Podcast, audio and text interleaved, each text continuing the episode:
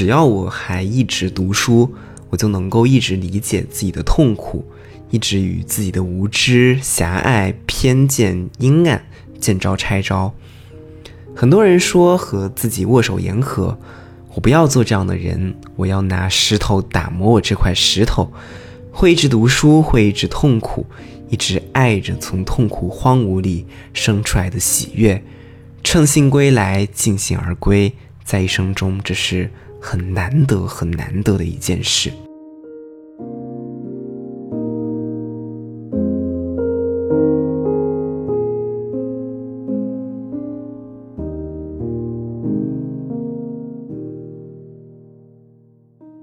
为什么在智慧的话语、渊博的学识和硕果般的成就里，除了看到沉淀下的老道、科办德语词中仍然竭力追求的严谨和援引，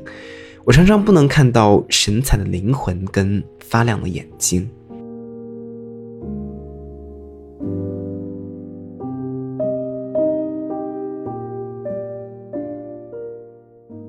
如果不能设身处地去为穷困的人着想，而是一点点的在对 title 的冲击跟追求中逐渐和自己脱胎出来那个环境割裂，那么后来同情也可能变成一种何不食肉糜的傲慢。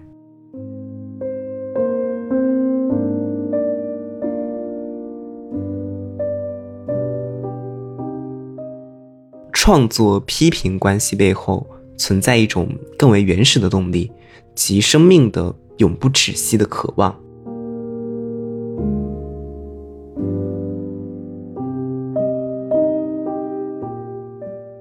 但在张开翅膀的那一刻，我知道我注定要面对更加狂烈的生命的罡风。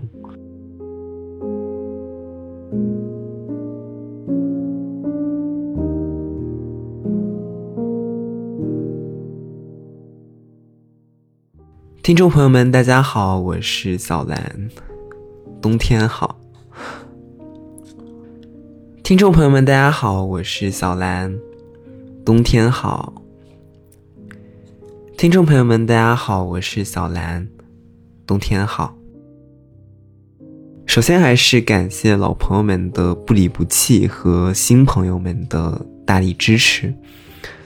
你们知道吗？每次关注和评论，就像划开了一道小小的柴火，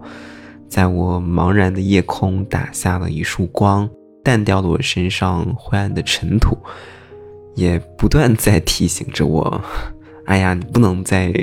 这么自甘堕落的割下去了。就像我的朋友会经常跟我说：啊，《梦露》好好看，我又买了一本。啊，我昨天晚上看电影看到了好晚好晚。或者有时候看到一些有台的更新，就会相形见绌的觉得自己的生活好空虚、好苍白。那这次实在是离开的有点久了，想念大家，有点想念那个用声音向全世界发送电波的自己。可能有一些听众听到这一期的更新会想：啊，什么时候关注了这个小破节目，然后就取关了。一晃好像就快要到年末了，就快要到回数的时候了。纵观今年的每期节目，好像都在挑战着一个不同的风格。像上期节目就丧丧的，然后又非常的 personal，好像一直没有办法去好好的控制节目的内容跟尺度。那这次本来是想在十月份更新的，但整个九月跟十月的大半时间。都被我花在了写非虚构和小说上面，而到了十一月呢，我又把重心重新放回了学业，加上各种各样杂七杂八的事情，新节目就这样耽搁了这么久。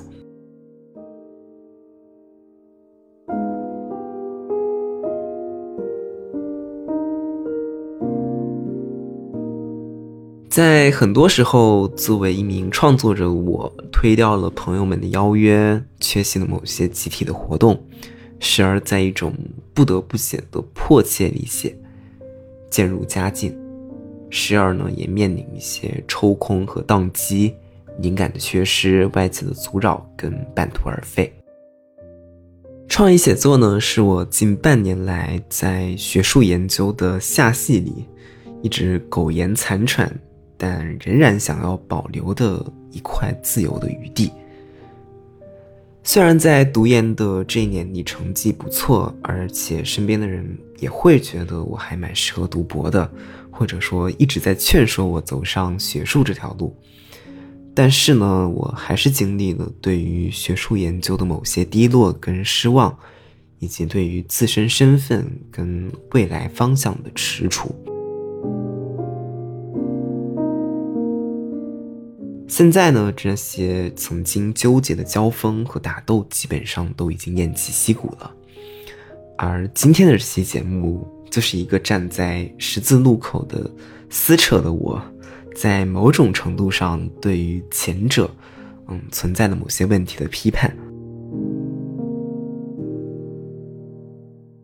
此前几期节目，我一直是站在世界文学的大舞台上奔跑跟驰骋。那么这期节目呢，我也会回到一个英美读者、英美文学的读者的身份，啊，运用到的一些案例呢，也会优先的联系到本专业内。嗯，我更加熟悉的文学读本。那这期节目也应该是本年度的导数第二期节目了，而最后一期节目呢，会是明年一月底二月初的一个二零二三的年度总结。北京的冬天在经历了十一月中下旬的几天回光返照之后，啊，立刻又陷入到了猝不及防的降温。年末，请大家都要照顾好自己。好啦，再不言归正传，好像就要收不住了。那让我们进入今天的正题吧。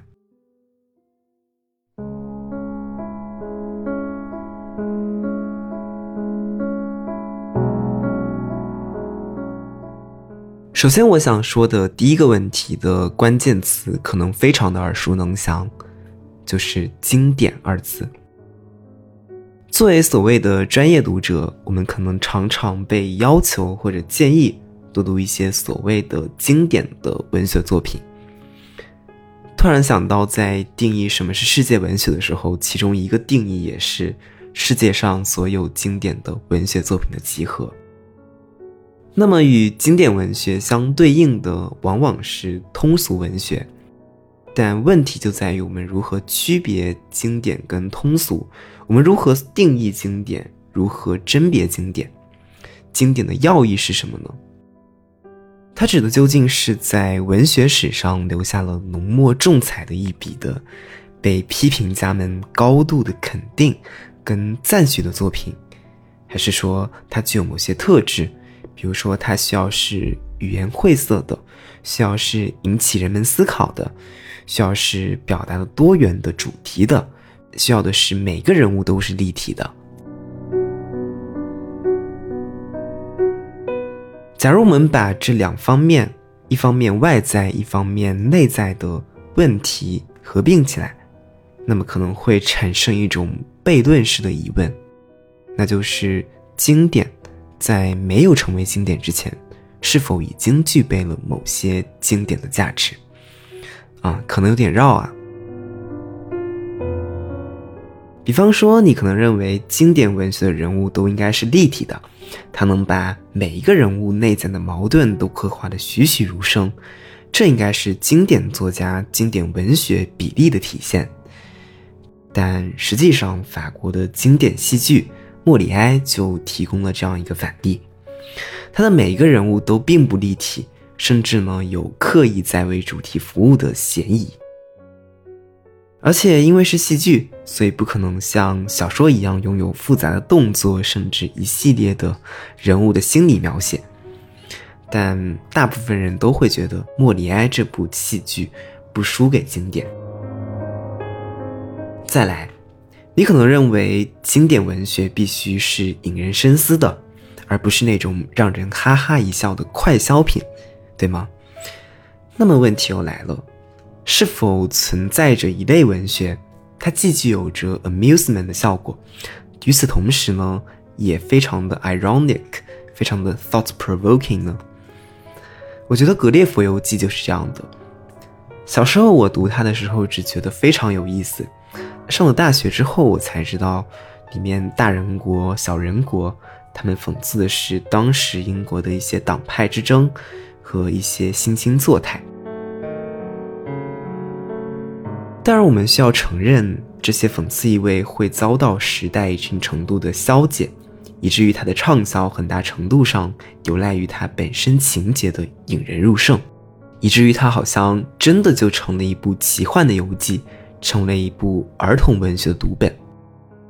但我相信，这绝对不是 Swift 老先生的本意。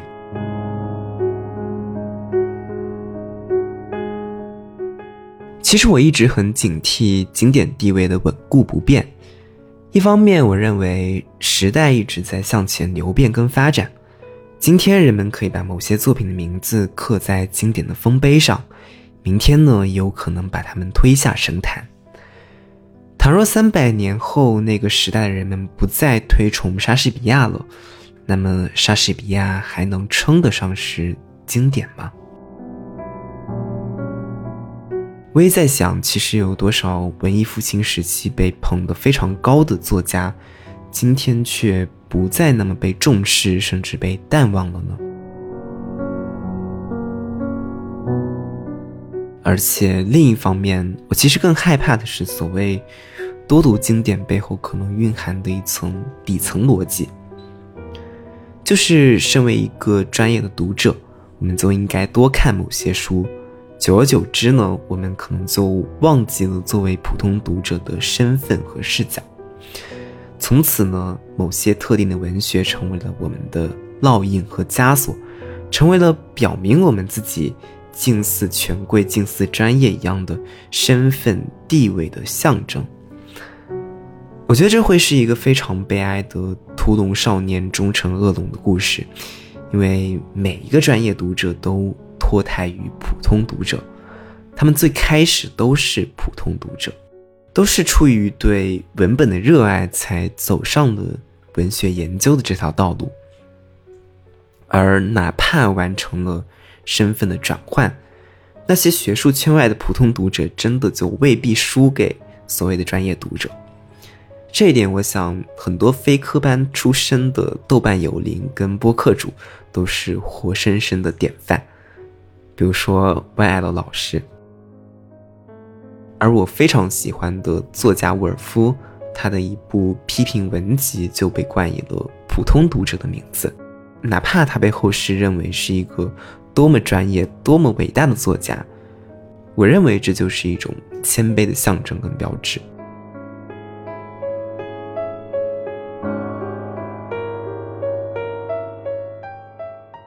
当然了，我在这里绝非鼓吹一种虚无主义或者相对主义，我只是日渐觉得，品味判断可能在根本上是一种保守主义的立场，它是在通过树立、鼓吹和强调某种美丑或者高低的判断，事实上完成的是对人们自主阅读自由的线索，从而呢退回到某一堵高墙跟围栏里面。这是一件非常令人悲哀的事情。不知道大家有没有听过歌德跟贝多芬的一个小故事啊？当然，可能是一个没有太大真实度的花边故事。就是有一次，歌德跟贝多芬他们在马路边交谈，然后一群皇亲国戚坐着马车经过，歌德赶紧就脱帽致敬，啊，然后皇后也跟他亲切的打招呼。而贝多芬呢，他却假装没有看见。那贝多芬就非常鄙视歌德对于皇权贵族的这样一种谄媚。但是回过来想，无论站在怎样的立场，更准确的说，站在政治光谱的哪一个位置，我们都不能否认他们两者在各自领域的才华。比起他陷进某一种个人坚信的视角。一种理念，一种品味，一种立场，我还是希望读书能让我们都成为一个更加包容、更加开放、更加胸襟宽广，而非狭隘执拗的人。因为我们所有的观念跟意见，可能归根结底都是带有主观、带有个人要素的偏见。最近看了崔永元在华盛顿的一个演讲，他说：“我们有没有文化的标志是能不能宽容别人，宽容才是最大的有文化。”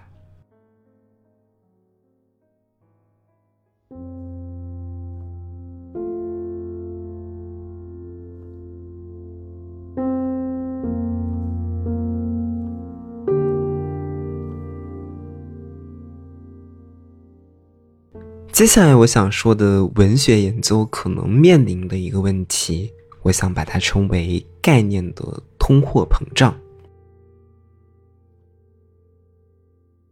文学研究或者说整个文科研究都可能有着非常非常多的概念。有一本书叫《西方文论关键词》，里面就囊括了非常多，呃，文学理论上的概念。这些众多的概念呢，囊括了对一些流派、一些专业术语、一些研究视角的定义。我们在写毕业论文的时候，在 introduction，也就对于作家作品的介绍之后呢，往往就进入了理论框架的部分，也就是所谓的 theoretical foundation。那这样一个啊理论框架或者说理论基础。这个部分往往就是某个研究的视角，也就是 perspective。随着上世纪七八十年代后现代主义的出现，大量的视角呢纷纷涌入了文学批评的市场，比如生态批评、女性主义、后殖民主义等等，并且呢一跃成为了文学研究中的热点话题。但除去这些视角，很多其他的新概念，他们在脱胎跟生成的时候，其实难免陷入了和之前某些概念相互的交叉跟反复的迭代。比如说有如下三个概念：流动性 （fluidity）、含混性 （ambiguity） 以及跨界研究，一般叫 transgression。啊他们三者呢，乍一看并不相通，其实是有一些共通之处的。比如说，但我们要说某个文本表现出了不同的文类特征，即它既具有小说的特质，又具有散文或者诗歌的效果，那么呢，我们就既可以说它是一种文体的含混，啊，又可以说呢，它具有不同文类的之间的流动性。对吗？那么小说跟诗歌当然也算一种跨界研究了，也就是作者他在写作中体现出了他跨界书写的特征。为了便于大家理解，我再举几个概念吧。哥特文学，嗯，浪漫主义时期出现的，嗯，科幻文学，然后奇幻文学、魔幻文学、推想文学。我想，外行的听众和读者，哪怕望文生义，也可能能够意识到他们可能具备的某些共性，或者说他们之间可能具有的交叉的部分。这些所谓类型小说的概念，他们是难免甚至说必定会有一些中间部分跟交叉地带的，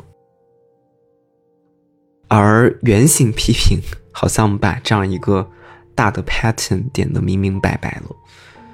原型批评认为啊，所有后来的故事，他们都能从圣经或者希腊罗马神话当中找到原型。于是呢，后世所有新的故事都是旧故事旧瓶装新酒的翻版。其实，随着四季的循环、时代的更替，热点呢，其实也就像这些故事一样。处在此起彼伏的流变或者循环当中，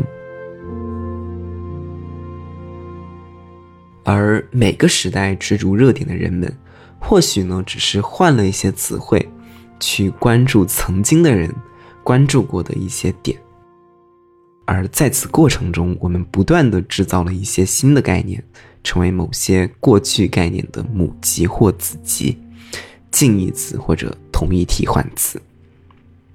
这其实是很粗暴，但事实上又是很无奈的一件事情。再打个比方，国内某高校非常流行或者非常著名的文学伦理学这样一个概念，这样一个流派，和很早就有的伦理道德批评，或者说这样一种基础的批评方法，是很有共同之处的。但文学伦理学这样一个名词是在二十一世纪才被提出来的。嗯，难道此前就没有人从道德伦理的层面去关照那些文学作品吗？这显然又是不可能的。那当然，反过来讲啊，我并不否认有一些概念的厘清还是对我们非常有帮助和裨益的。比如说，fancy 跟 imagination 这两个概念，它们是由诗人科勒律治区分的，它们同样有想象跟幻想的意思。它们的区别，简单来说，fancy 啊，前者更加的天马行空，啊，不着边际，就像做白日梦一样凭空产生的。比如说，你建立一个完全假想的童话王国，用到呢就是 fancy。像科勒律治他写《忽必烈汗》，就是他在做了一个梦之后，他梦到了遥远的东方神殿跟大汗，那么显然用的是 fancy。fancy 力量往往更加的狂暴，更加的奇特吧，而 imagination 呢，它需要的更多是理性跟冷静的力量和想象的结合。尽管它也是奇想，但大体上还是基于现实的。比如说华兹华斯在他诗歌中想象云雀的歌唱，水仙的翩翩起舞，它就是一种 imagination。用 imagination 往往能够创造出的是一种美好的国度。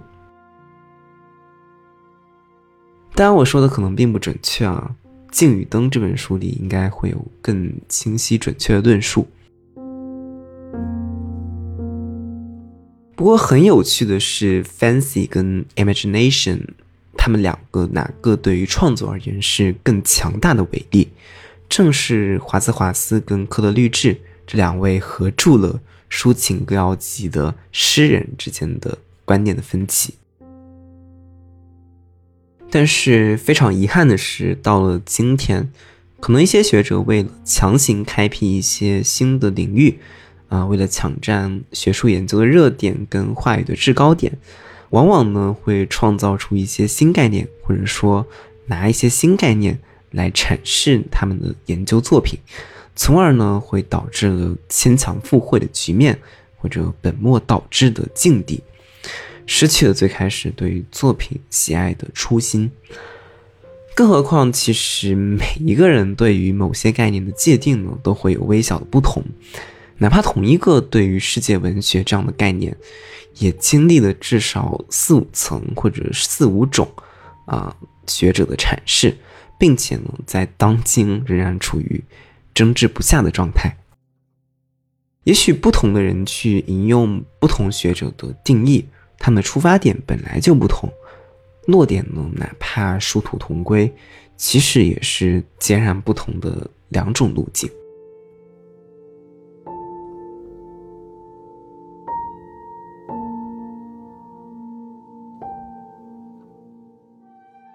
其实从去年秋天我就在想一个。更加 crazy 的问题，就是文学是否只是一套话语体系？哲学是不是也只是另一套话语体系？而音乐、美术，他们的专业术语是否又只是另一套话语体系？而我们的日常用语、网络用语，则是另一套话语体系？当然，这可能是一种非常解构、非常 playful 的想法吧。但作为语言的使用者，我想我们注定要在不断的爱恨交织的反刍中，与语言与不同的术语打交道。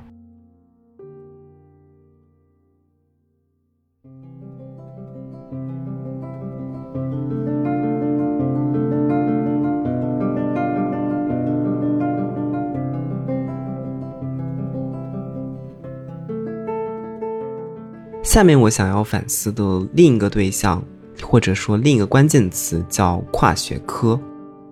我想业内的朋友应该都并不陌生了。是一个非常非常熟悉的热词。我记得清华大学的徐宝根先生曾在《西方文学十二讲》这本书当中提到，二十世纪的文学研究有着两个巨大的转向，一个叫做 linguistic turn，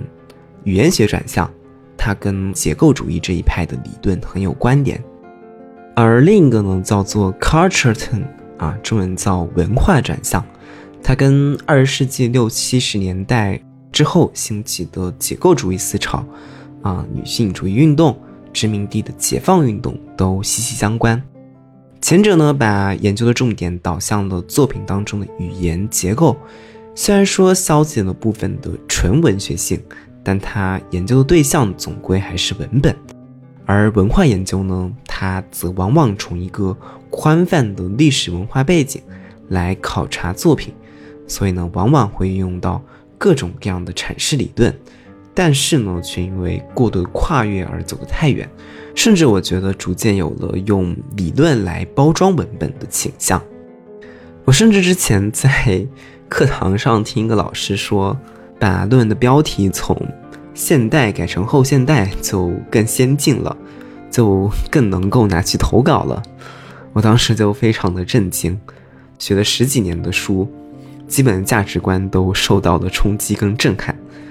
大家可以自行带入那个李安的表情包，我听不懂，但我大受震撼。其实这一点也跟刚刚提到的概念的通货膨胀是相关的。那么，尤其是在新时代新闻科的建设这样一个非常庞大的词语被提出之后，成为了一个盛极一时的口号，这种看起来跨学科的研究就变得吃香了起来。比如说，精神分析好像就可以跟心理学科学接轨，而生态批评呢，就可以跟生物地理啊、环境科学啊这样的研究呢沾点边。其实，本来学科之间的交流互通跟共同发展是无可厚非的好事情啊，但如果一味而且过分的去追求这种学科之间的联系，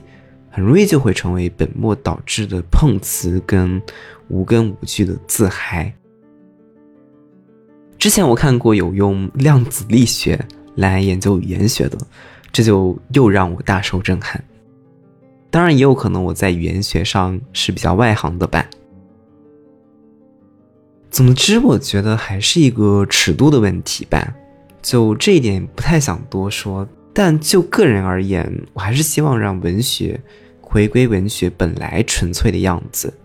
也就是说，我个人仍然会更加倾向诗学层面的研究，就是人物啦、主题啦、结构啦、叙述技巧这些没有任何外加视角掺杂，而偏向本身的技法方面的研究。因为我觉得它毕竟是文学研究底层的基石，任何阐释跟跨学科的研究仍然要建立在他们之上的。但就我个人的观察。在 culture turn 的背景下，这样一个跨学科的种种视角的出现，加之之前提到的概念的通货膨胀，其实是剥离和分散了研究者们许多的注意力的，甚至它在一定程度上造成了为了嵌套某些理论跟概念，为了去达成某个结论而去反推过程，从而出现了过度阐释的局面。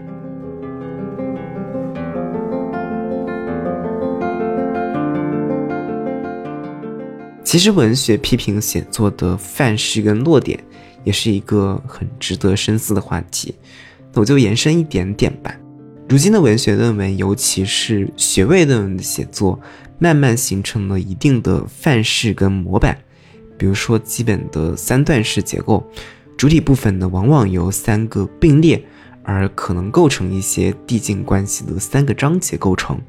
加上呢，为了让结构在标题上就显得一目了然，我逐渐发现很多论文都被冠以了“啊出走与回归、死亡与新生”这样的子标题，从而呢前中后这样一个过程的分析也慢慢形成了一种屡见不鲜的模板。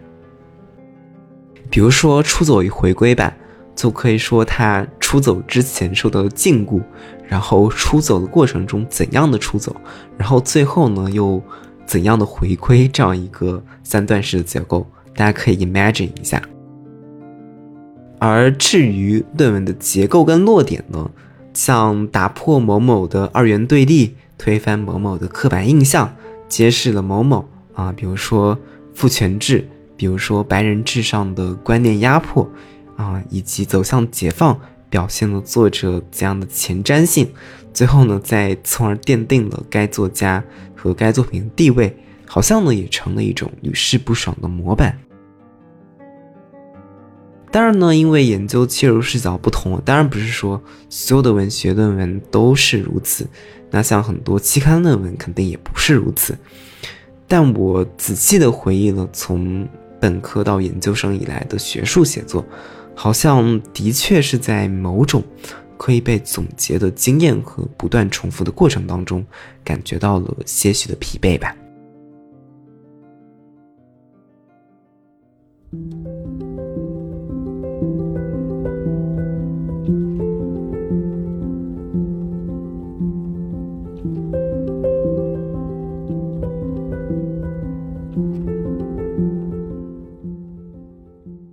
刚刚的环节一直都是对学术的一些反思跟批判，那么也许是时候展开这期节目交锋的最为剑拔弩张的环节了。让我们直接把创作者和批评者摆上台面来，他们看似对立又看似统一，看似是敌人又看似是朋友，连通这两个身份的无疑是作品。我们从学术论文的落点延展过来讲，虽然说象牙塔里的一些同伴经常会自嘲自己在生产一些学术的垃圾，但毕竟每一份学术论文都是一份作品，都是由脑力跟心血凝结而成的。不过，作为一个需要以构建来自我驱动的人，我常常会想，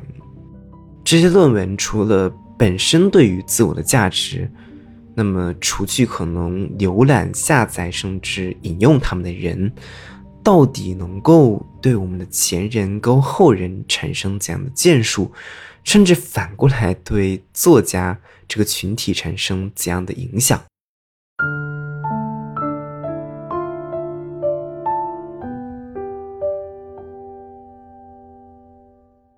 也许这样说显得过于的自不量力了。那么，作家就像莫言，他曾经说自己是一个讲故事的人；而批评家呢，专业的读者呢，显然是一个拆解故事的人。作者、作品跟批评者看似处在一个三角的博弈当中，但关于谁是链条上的更高者，我个人认为啊，它并不是一个鸡生蛋还是蛋生鸡这样一个仍有回旋余地和探讨价值的问题。它是只有一个答案的，那就是作者在文学的层次上是要高于批评者的。很简单的说，因为作者必定不遇批评者，而批评者未必反过来就不遇作者。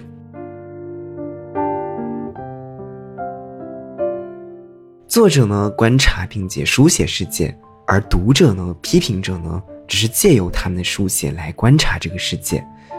前者为后者显然提供了批评的对象跟阅读的素材，但要是论批评家的作家反过来的影响，那就非常难说了。一方面来讲，这是一个非常割裂的时代，批评的对象，尤其是对于外国文学的批评来讲，从出名到译介再到研究整个环节，是具有很大的滞后性的。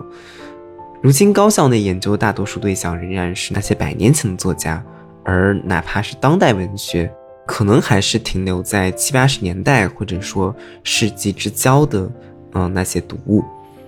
我们很难直接接触到海外最新的作品。换而言之，批评家跟作家之间至少会隔着一代人。那么，由于国别不同和身处时代的不同，我们其实很难切身的感受到。作者笔下想要传达的那些东西，更不要说把什么东西反过来传达给作家了。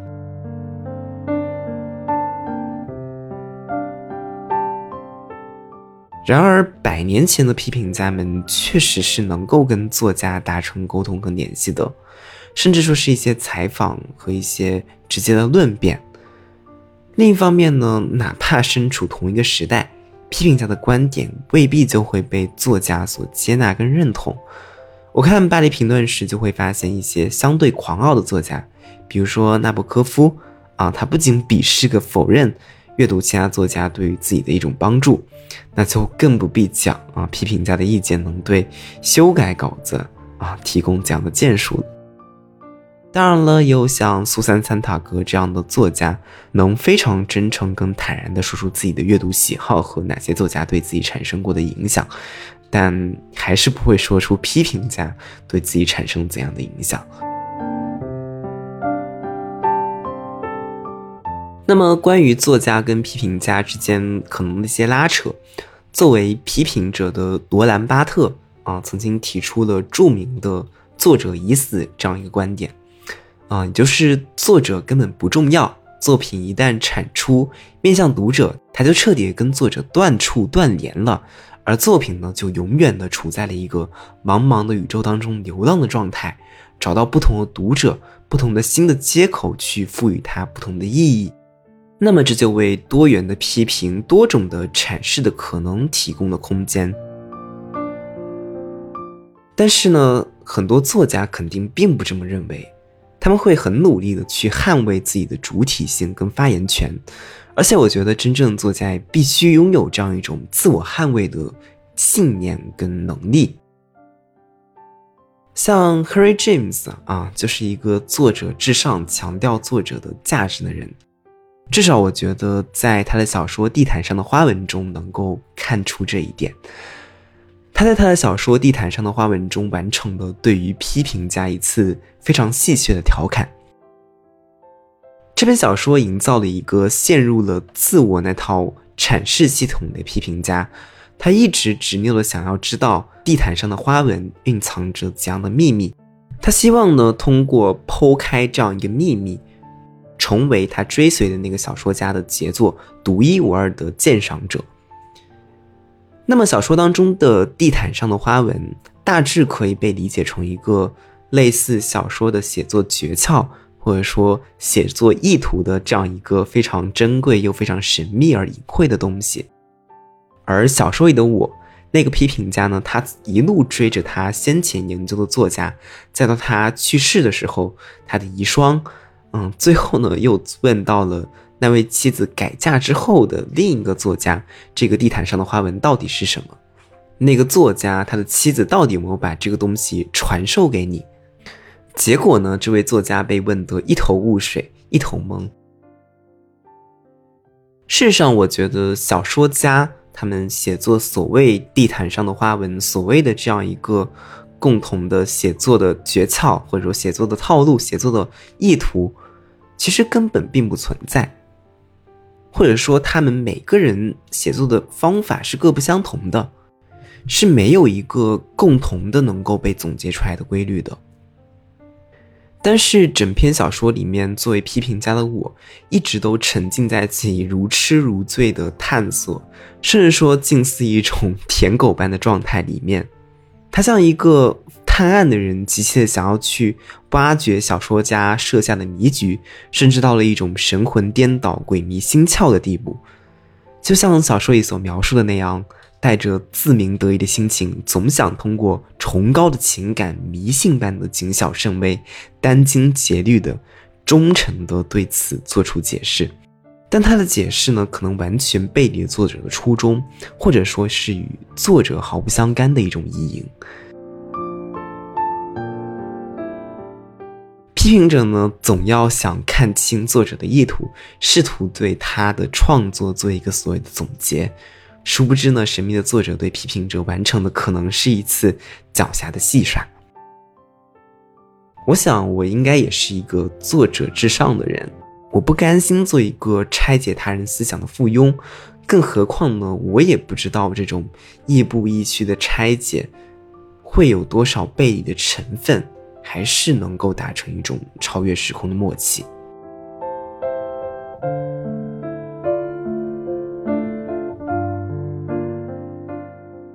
正如包慧怡包包老师在《善写诗》的后戏当中写道：“评论终究是一种缺席在场的写作。”而在这本书的序言部分，他又提出了四种写作者，其中他说：“有时一个人兼写别人和自己的字，但以别人的字为主，他就不能被称为作家，而只是评论者；又或者一个人兼写自己和别人的字。”而用别人的字来作为证据，那他应该被称为作者。从这样的表述当中，我们就能看到作者跟批评者他们的分野跟区别。而同样呢，在复旦大学任教的马林老师，他在跳岛 FM 的节目当中也提出过四种读者：甲虫、蜜蜂、蝴蝶和蚯蚓。其中呢，甲虫型的读者读书不求精，读完呢也记不住。他指向的是把读书作为消遣、作为娱乐的大部分读者。而蜜蜂呢，相对勤劳和专业一些，他们在一个领域深耕挖掘，有自己的思考，有自己的产出。那它指向的是学院派的专业读者。而蝴蝶呢，他们能够把书本知识消化，还能生出新的知识体系，是从看书。到写书的这一类人，而最让人惋惜的是蚯蚓，他们总是沉浸在知识的洞里面，但始终不愿意走出地下，不愿意呢自己去输出一些东西。那不知道大家是哪一种，或者想做哪一种呢？无法清晰的判断，跟我在一个系，或者说跟我学同样的专业、同样的文学的这些同伴。他们是蜜蜂、甲虫、蝴蝶还是蚯蚓？但是在我过去听过的一些学术分享或者读博分享里面，我常常会感叹和感到很遗憾的一件事情是：为什么在智慧的话语、渊博的学识和硕果般的成就里，除了看到沉淀下的老道、科办的语词中仍然竭力追求的严谨和援引？我常常不能看到神采的灵魂跟发亮的眼睛，所以我想，我不要做埋头的蚯蚓，我也不甘心做博采的蜜蜂，我要做的是一只自由的蝴蝶。当然了，这也只是个人的选择吧。毕竟，曾经包括现在的我，未尝没有在批评和文献的阅读中收获到莫大的兴趣跟乐趣。但在张开翅膀的那一刻，我知道我注定要面对更加狂烈的生命的罡风。我很欣赏豆瓣上对地盘上的花纹的一句评价，他说：“创作批评关系背后存在一种更为原始的动力，即生命的。”永不止息的渴望，我想，终究是这种渴望带领我们继续走下去。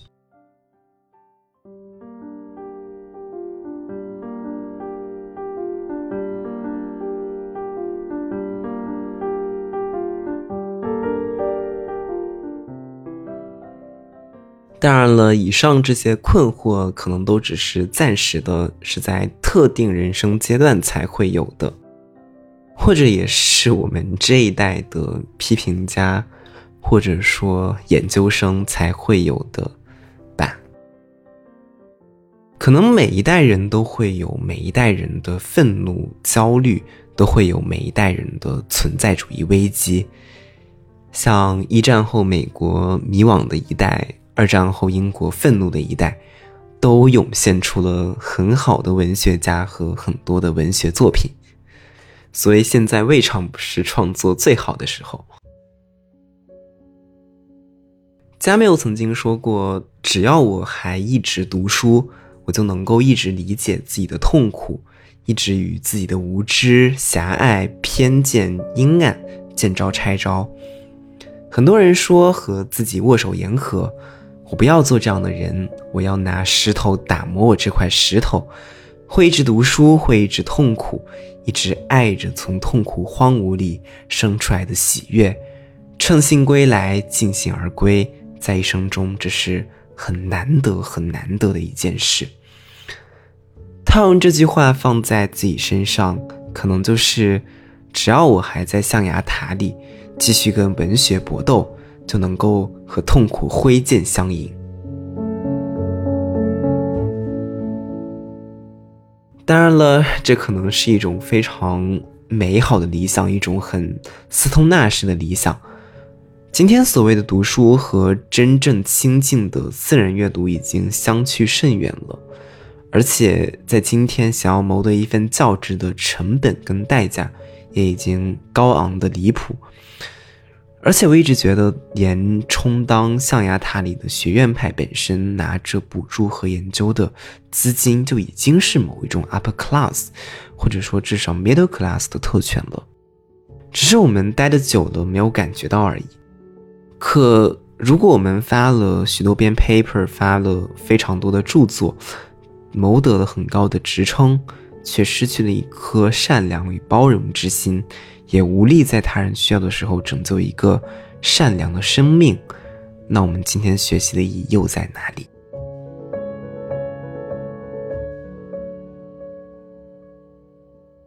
高中时我读的是理科，记得那时候我有时望向窗外。展开一些畅想，有时会想起我在乡下的外婆，但不得不 被那些讲演跟公式所打断。还有更小的时候呢，我躺在床上十点多，我爸可能在改作业备课，我妈可能在洗衣服，我一个人躺在床上，经常会被一种莫名其妙的孤独跟悲伤所击中，然后就想流下眼泪。说实话，我非常想念当时的自己。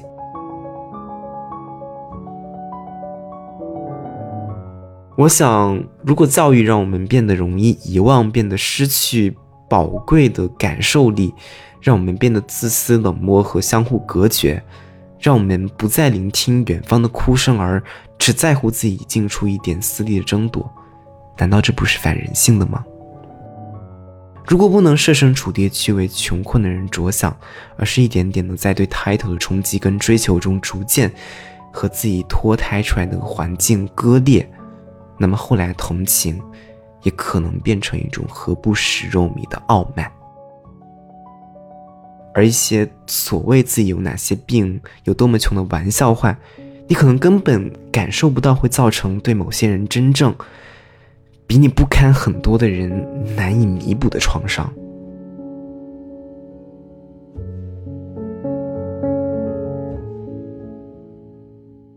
有一门课的老师曾经跟我说：“We all live in the bubbles。”我们都生活在气泡里。我们有一些人或许很难想象，我们生活在一个被怎样的叙事美化跟包装的茧房里面。所以可能还能够自由散漫，还能够风花雪月，还能够岁月静好，但我相信可能有一部分人已经能感受到世界的震荡跟自身秩序受到的冲击，也难怪现在很多很多人在烧香拜佛这件事上寻找寄托吧。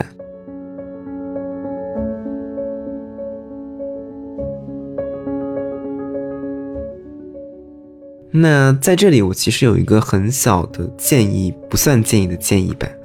就是可以茫然，但不要允许自己一直茫然，尽快的在茫然之后找到你去精准施力的方向。大水漫灌只会让你四处碰壁的，因为时间跟青春是我们目前手上最宝贵、最宝贵的东西了。也只有在二十多岁的时候，我们还有这样的精力跟冲劲。如果你对前路茫然很久，那么至少要在这段时间去积攒一些用于未来挣脱的成本。它可以是语言能力，也可以是足够的钱财，还可能是一份还算不错的工作和暂时能够落脚又远离规训的一处小屋。请你务必耐心蛰伏等待那一线转机的到来。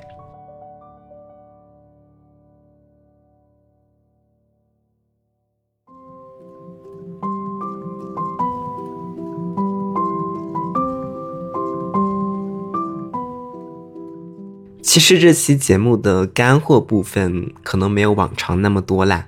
主要还是想重新练习一下自己怎么说话，也想跟大家说说话。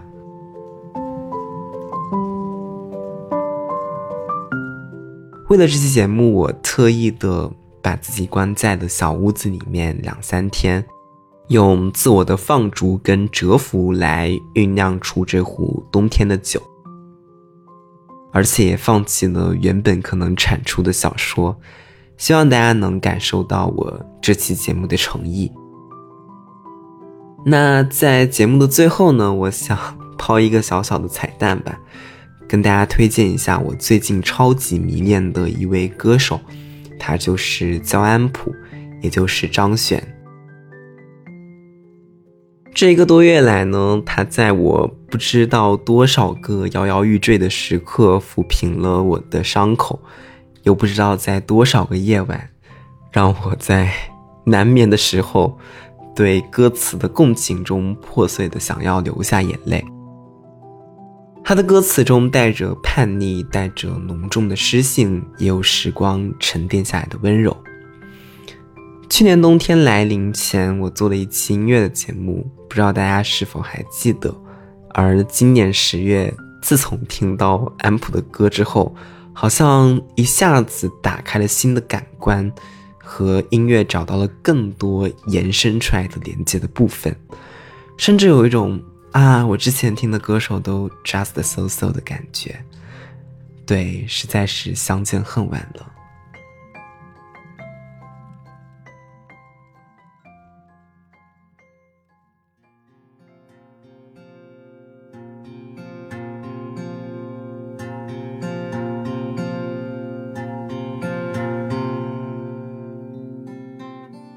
我记得在 B 站刚刚刷到他的那一晚，无可自拔的听到了非常非常晚。再后来呢，又去恶补的他参与的播客节目、他的采访视频、他在一席的演讲、他在演唱会和一些音乐节中间穿插的一些 talk。听安普讲话的感觉是非常非常舒适的，他仿佛就像一只小金鱼在吐着泡泡。还有一个很大很大的感受就是，安普妈咪她在说这一种非常清澈的语言，或者说她把语言还原到了它本该具有的面目跟状态。那很多时候，这也是台湾的文学作品带给我的感受。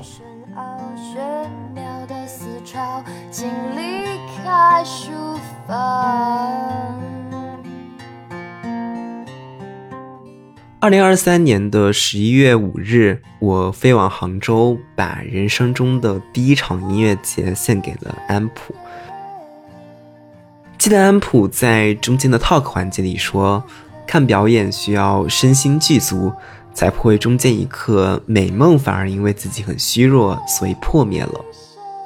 其实不仅仅是看表演吧，做任何事情都是这个样子的，无论是写书法啦。写小说啦，还是搞学术、搞科研、准备考试，其实都需要所谓的身心俱足，一个好的心情跟好的状态。再把重心放在学业的大半个月之后，能够在十一月的末尾腾出一些时间跟气力来录制这期播客啊，包括前期的写播客稿跟后期的剪辑，包括写作，是我莫大的幸运。有时候在宿舍里听着古典音乐，听着纯音乐，在巨大的曲径里，能够感觉到上天正在一点一点的把十一月从我的生命里带走。冬天很冷，希望大家每天都能好好休息，每天睡个安稳觉，不被失眠和各种各样的烦恼侵袭和烦扰。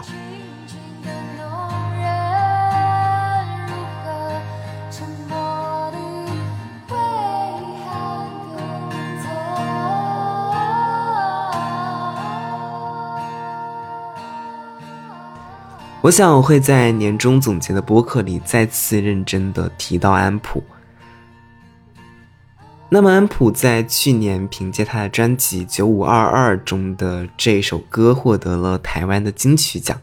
它就是《最好的时光》。在上台领奖前呢，他和他的好友吴青峰相拥而泣。所以我今天也很私心的挑选了安普跟清风的双声道合唱版。记里的青春，梦里人像盛夏的扶桑。希望大家都能够在你们认为的最好的年纪，遇到最好的人，找到你最想做的事，那便是最好的时光。